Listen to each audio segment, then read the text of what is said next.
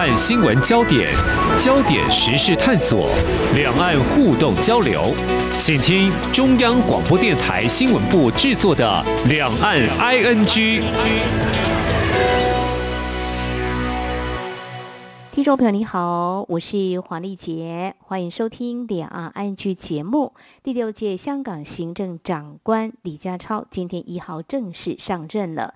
那么，在香港主权移交中国大陆二十五年后的今天，也就是中国大陆宣称“一国两制”之下，香港有哪些变化？为何有出现质疑“一国两制”已经不存在了？还有言论自由都遭到限缩呢？那么，香港的未来在有爱国者治港的治理之下，未来施政走向如何呢？那么，中国大陆领导人习近平今天亲自出席香港特首的交接典礼，如何解读？他相关的谈话或可窥之一二。我们在今天特别邀请成功大学政治学系教授梁文涛来观察探讨，非常欢迎梁教授，你好。哎，主持人好，哎，各位听众大家好。好，我们每次谈到香港就会提到一国两制，事实上我们也关注最新的谈话，像中国国家主席习近平在六月三十号，那么在前往香港的时候，其实。就已经提到了一国两制，他说具有强大的生命力，它能够确保香港长期繁荣稳定，维护香港同胞的福祉。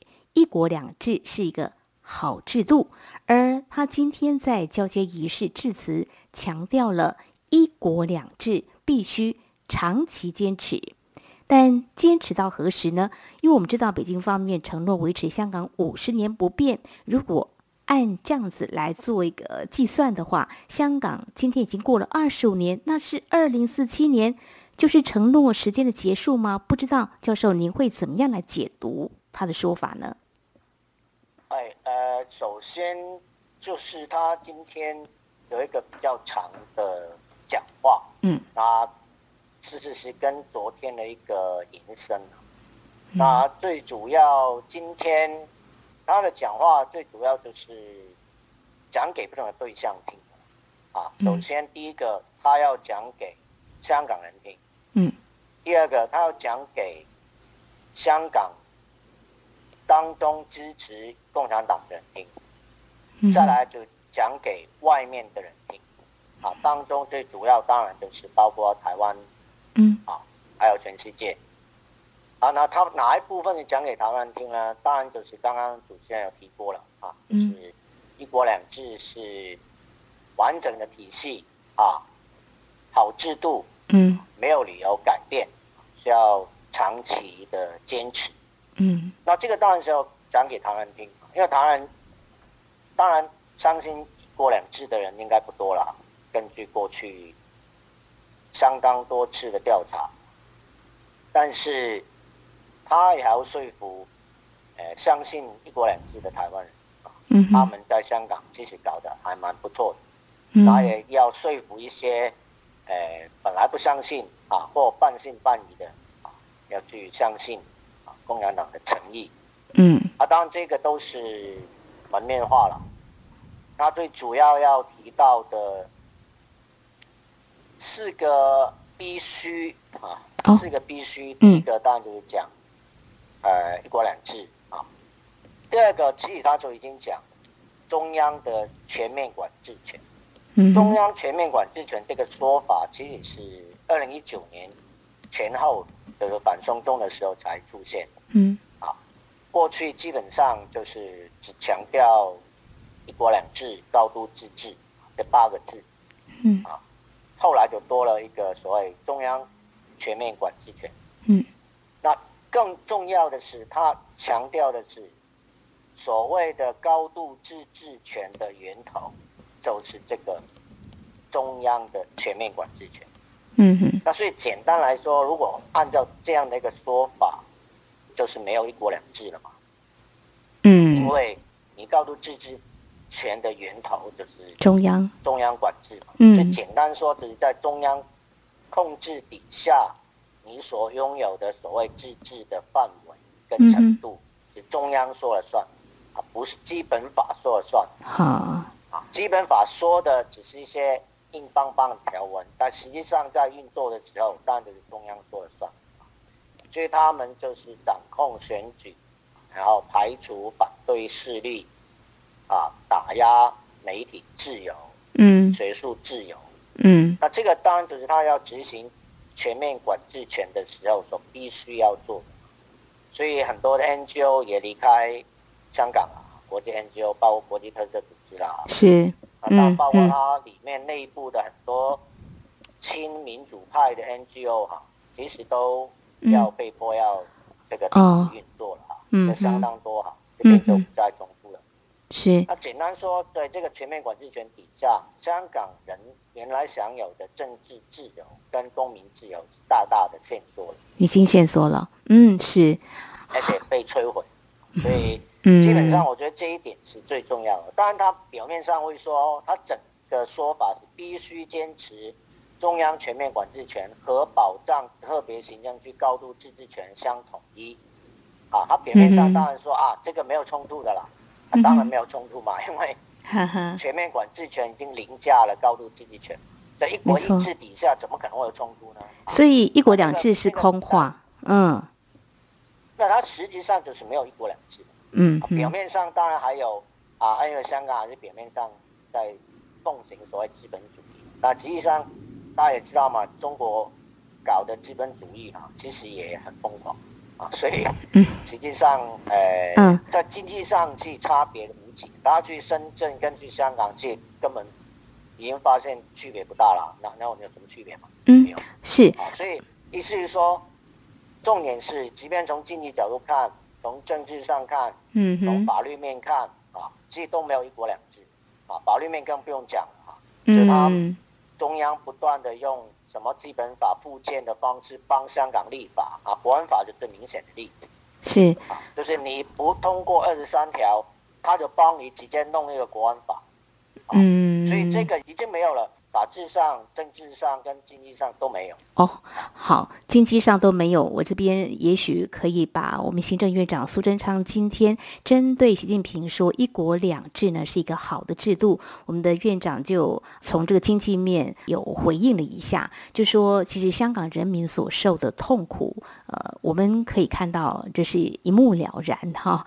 但是经过二十五年，呃，这个中国过去答应的五十年不变、五照跳马。照跑都已经不见了哦，呃，特别提到自由民主都已经荡然无存。那你刚刚提到说，其实，在二零一九年有一个中央全面管制权，所以这个呃，应该就是我们必须要去正式认知的哦。因为我们看到在今天，包括英国首相强生就说，英国呢会竭尽所能让北京遵守二十五年前就香港。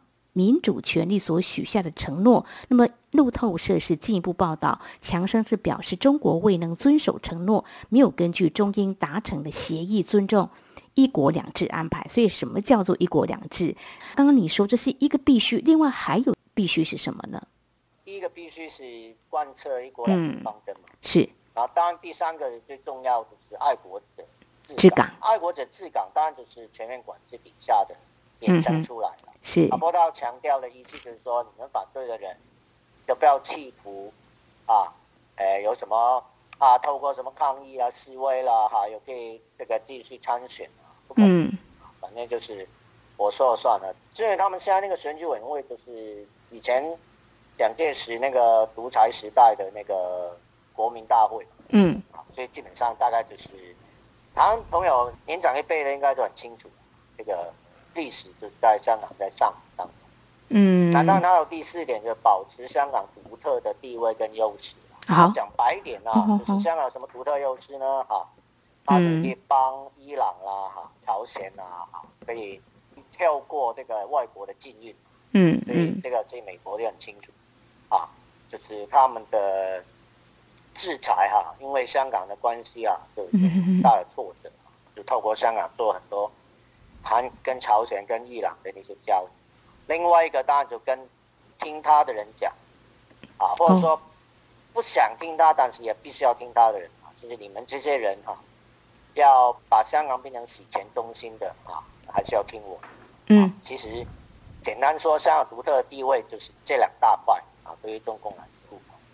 嗯，那另外还有他提到四点希望，那当然也有跟后来李家超的有一些呼应，我们等下可能会再谈是。最主要是治理水准啊，发挥这个动能啊，把排解民生忧难啊，还有维持和谐稳定。那这个都是冠冕堂皇的话。嗯。啊，当然不是说他们没有诚意啊，特别是他们一直都在盯这个之前的行政长官或现在的行政长官要解决这什么汤房啦那些民生问题。是。那其实大家也知道，结构上香港很难解决这些问题。嗯，因为历任的特首都很难解决。嗯，对，因为当其实现在香港地产商的影响力已经很低，但是换了一批中国来的地产商，那这地产商后面也有后台啊。哦，啊，所以他们也要在香港捞钱啊。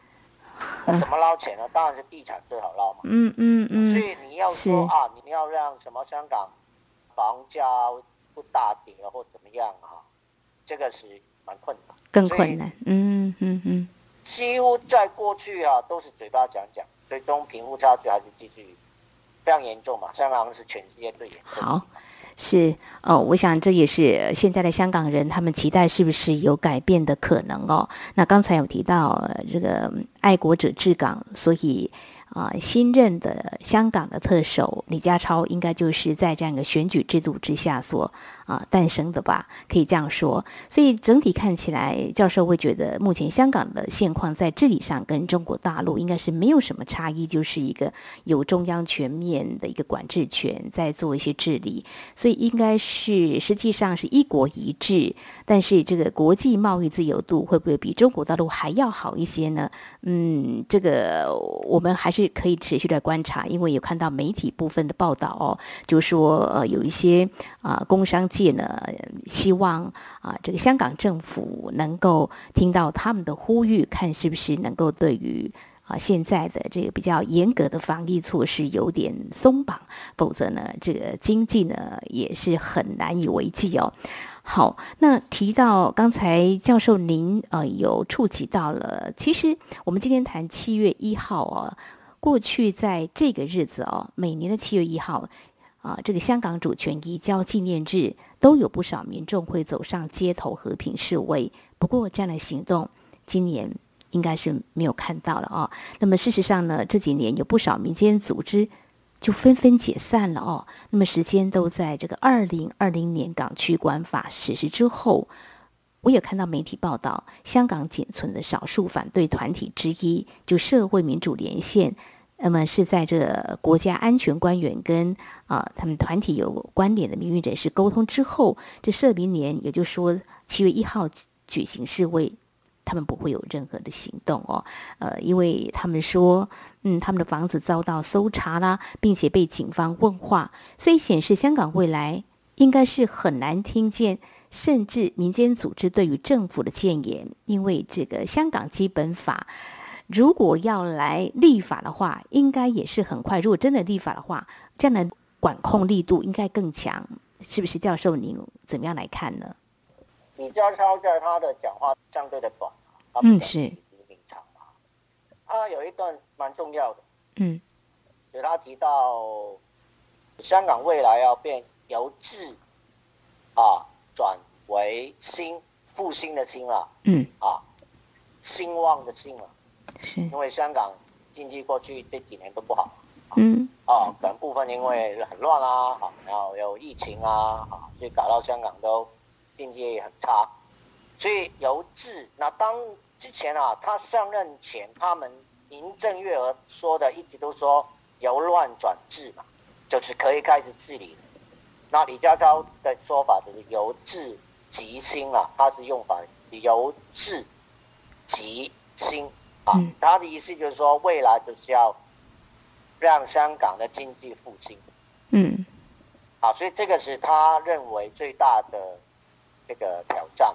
嗯，但从他的角度来看，其实现在香港的政治反对势力已经没有什么反扑的余地了。但实际上，他会继续针对目前已经被关押的啦、被审判的啦那些。那些所谓的反对声音、反对者呢？哈，继续打压嘛。嗯。所以三不五时就加一条罪名给你，即便你是在牢里的，他还要继续加罪名给你。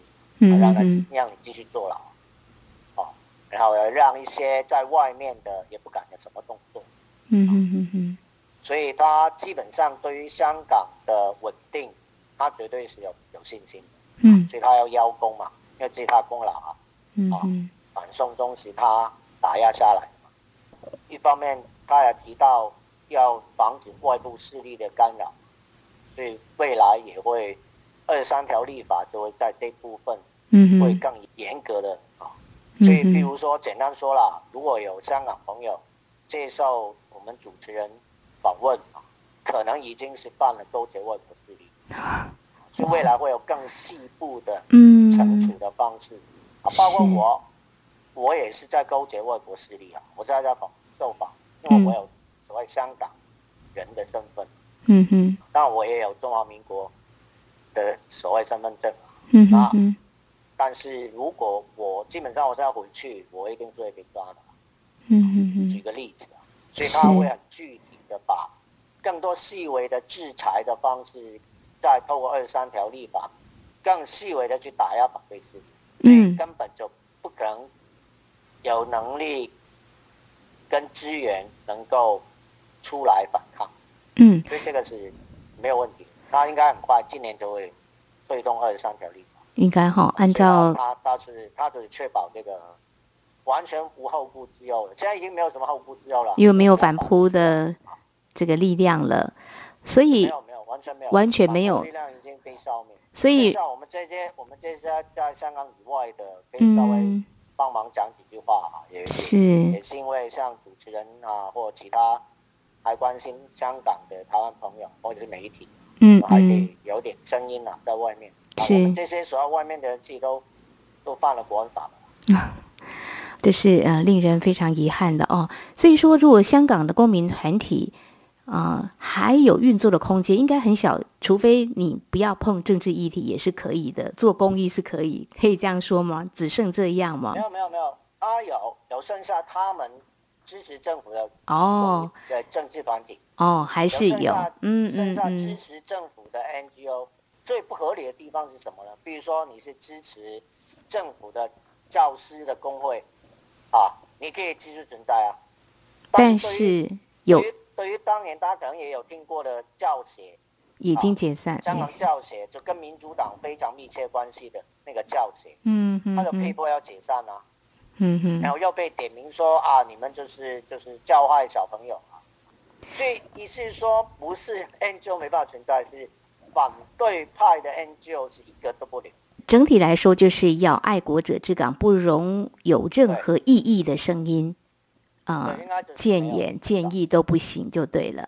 好，那么这是在我们的节目前半阶段，非常谢谢成大政治学系教授梁文涛来跟我们解析，在今天就是香港新任特首李家超正式走马上任，那么中国国家主席习近平也特别前往参加特首交接典礼，发表了相关的谈话。如何解析习近平的一些谈话？一国两制还存在吗？那么必须长期来维持。那么这句话。应该怎么样的解读？那么稍后在节目的后半阶段呢，我们再继续请梁教授来为我们解析。既然啊、一国两制，您的个人观察认为已经是荡然无存，应该是变成一国一制，因为已经有呃这个中央全面来获得这个管制了。那未来的香港啊、还有什么样的希望？还有，当然我们也还是寄望台港之间是不是它的互动还是可以的？那。关系会变成怎么样呢？另外，包括英国还有美国一些国家，他们对于香港过去这两三年，特别是香港反送中运动以来，还有港区国安法实施之后，那么也都有一些啊、呃、制裁的动作。怎么样来看这些国家未来跟香港的互动？我们节目稍后回来。今天的新闻就是明天的历史，探索两岸间的焦点时事，尽在《两岸 ING》节目。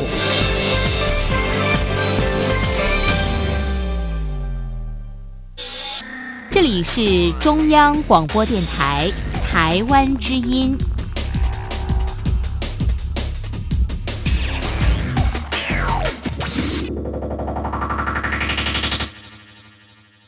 这里是中央广播电台听众朋友继续收听的节目《两岸 ING》节目，持续访问成功大学政治学系教授梁文涛教授。我们继续就要来谈台港关系。毕竟在台湾，我们在香港过去其实像 NGO 刚才提到的，也都有很多的互动。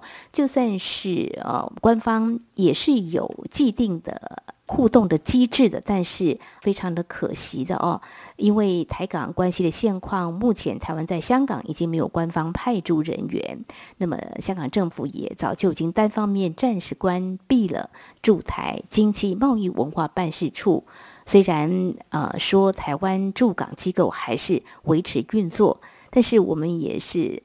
呃，很纳闷也忧心，没有这外派主事官员，这互动交流可想而知就没有办法像以前一样可以担负这么多的功能，所以互动可能不再热络，还是你会怎么样来看呢？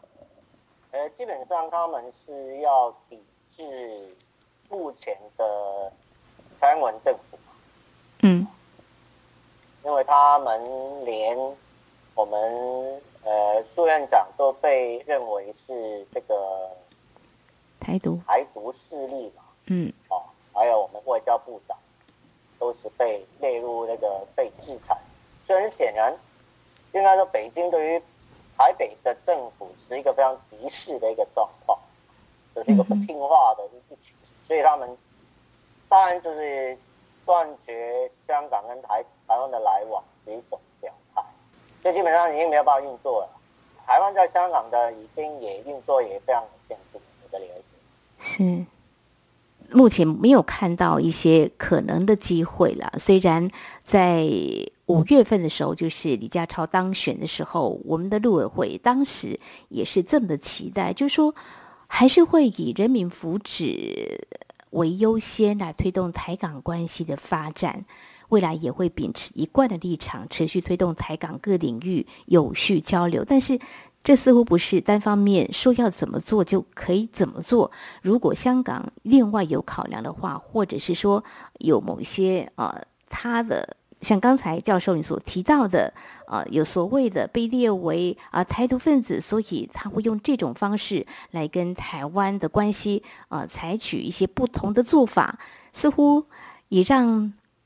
外界很难期待未来有什么样的可能。那另外一个部分，我们也比较好奇，就是毕竟香港在国际金融具有一些重要的地位呀，台港之间也有经贸啊，在一些国家，包括美国了、英国，很多国际间的国家都跟它有互动。如果因为反送中运动跟港区国安法实施还有现在这个疫情，如果都没有办法有进一步来。改变的可能，我是指香港了哦。香港如果说像刚才教授您所观察的，李家超在今天谈话当中，他说从治到兴，就是要让这个社会好起来嘛，就是让经济能够更畅旺嘛。那您又怎么样来看香港可能会有一些改变吗？香港会有些改变，香港不会有改变。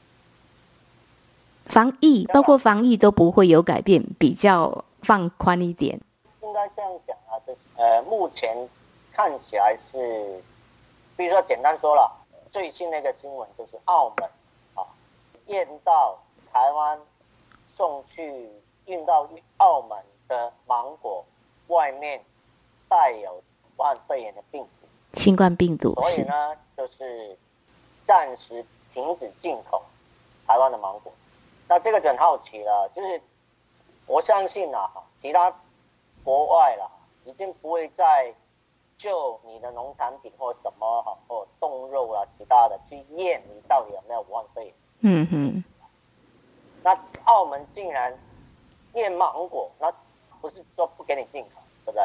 只是说他就刁难你，简单只是这样。所以还是有点政治处理就对了。嗯，对，意思是说你过去可能香港运来的水果，或中国运运去哪里的水果，人家不会去验你有没有毒了。我相信啊，至少我都没有听过去水果验到有病毒，所以就就暂时停止。我是没有听过，听众或主持人有没有听过？所以意思是说，他连这个东西都想要去挑剔，那我就觉得这个。有点过了头，过了头，有点刁难。不过这也似乎让我们看到，就是说中国大陆采取这个动态清零的防疫的政策。那么大家现在都在观察，就是香港是不是也是跟进这样做？这么的严格的话，那香港的国际金融的重要地位会不会因为这样受到影响？因为呃，风控的这么的严谨的话，经贸往来一定会受到影响的啦。所以这也是我们后续可以观察。如果说香港可以跟中国大陆没有这样亦步亦趋的话，可以有一些松绑的话，那或许我们可以想说，呃，香港要从治到兴，至少在经济方面的做法可以观察的一点哦。那就说相对的。其实我们刚刚提到说，过去反送中运动还有港区国安法，我们看到美国其实在去年七月，他就发布了香港的商业警示，那么警告在北京实施这个港区国安法、反外国制裁法之后，香港营运可能会面临商誉、财务甚至法律风险。同时，美国财政部也加码制裁香港中联办七名副主任。我比较好奇，当然美中是趋于对立的，但是。对于跟香港的互动往来，教授您怎么样来看？会不会呃，可能因为经贸考量，跟中国大陆的互动，也许是会切割处理的呢？我一直的看法都是，目前欧洲也好，美国也好的政府，他们对中国是软弱的，虽然表面上强硬啊，实际上是软弱的，因为他们有些功夫他们不能不做，所以你看。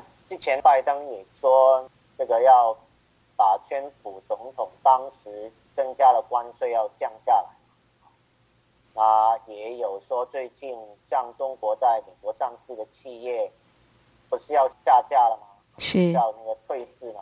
啊后，后来现在要传出说可以谈啊，就好好谈谈。所以，其实讲白一点啊，就是民主党政府对中国还是相当友善。只是说，拜登政府不敢太明显的啊，就是导向这个支持中共一点，但他有很多理由嘛。啊，为什么要降关税啊？很简单，因为我们在通胀很严重啊。那我们通胀很严重，我们进口中国的东西如果加那么多税，那不就是变贵很多吗？啊，所以他是用很多这种的大去放宽了过去那个。比较紧的那个政策，所以未来基本上他们是会切割。简单说，香港的问题不会是他们最关键的问题。当然，刚刚主持人也提到说，英国首相专省也提到就讲啊，就要怎么保障这个香港什么的。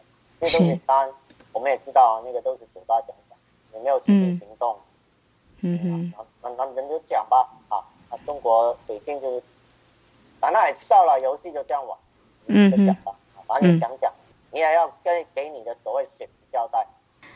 就台面上的官话还是得说，重点在未来的做法是如何，是不是会改变？我想从政治的角度来观察，这也是需要一点时间了哦。那但是我们在今天是针对香港新任特首李家超正式走马上任了哦。那么也听到也看到了媒体报道了中国国家主席习近平，他肯定一国两制，而且说必须长期坚持。当然。也许听众朋友，您可能会这么想：坚持多久？呃，教授，您的解析是，其实早就没有一国两制了，就是会继续这样坚持下去。所以未来如何治理香港？李家超承诺要为市民解困啊、高房价吗？或是什么样的经济的困境吗？他说，未来五年是香港由治及兴的关键时期。我想，我们还是要花一点时间持续来观察未来香港。会有什么样的变化？还有日后台港互动关系真的会趋于冰冷吗？我想这也是我们所关心的。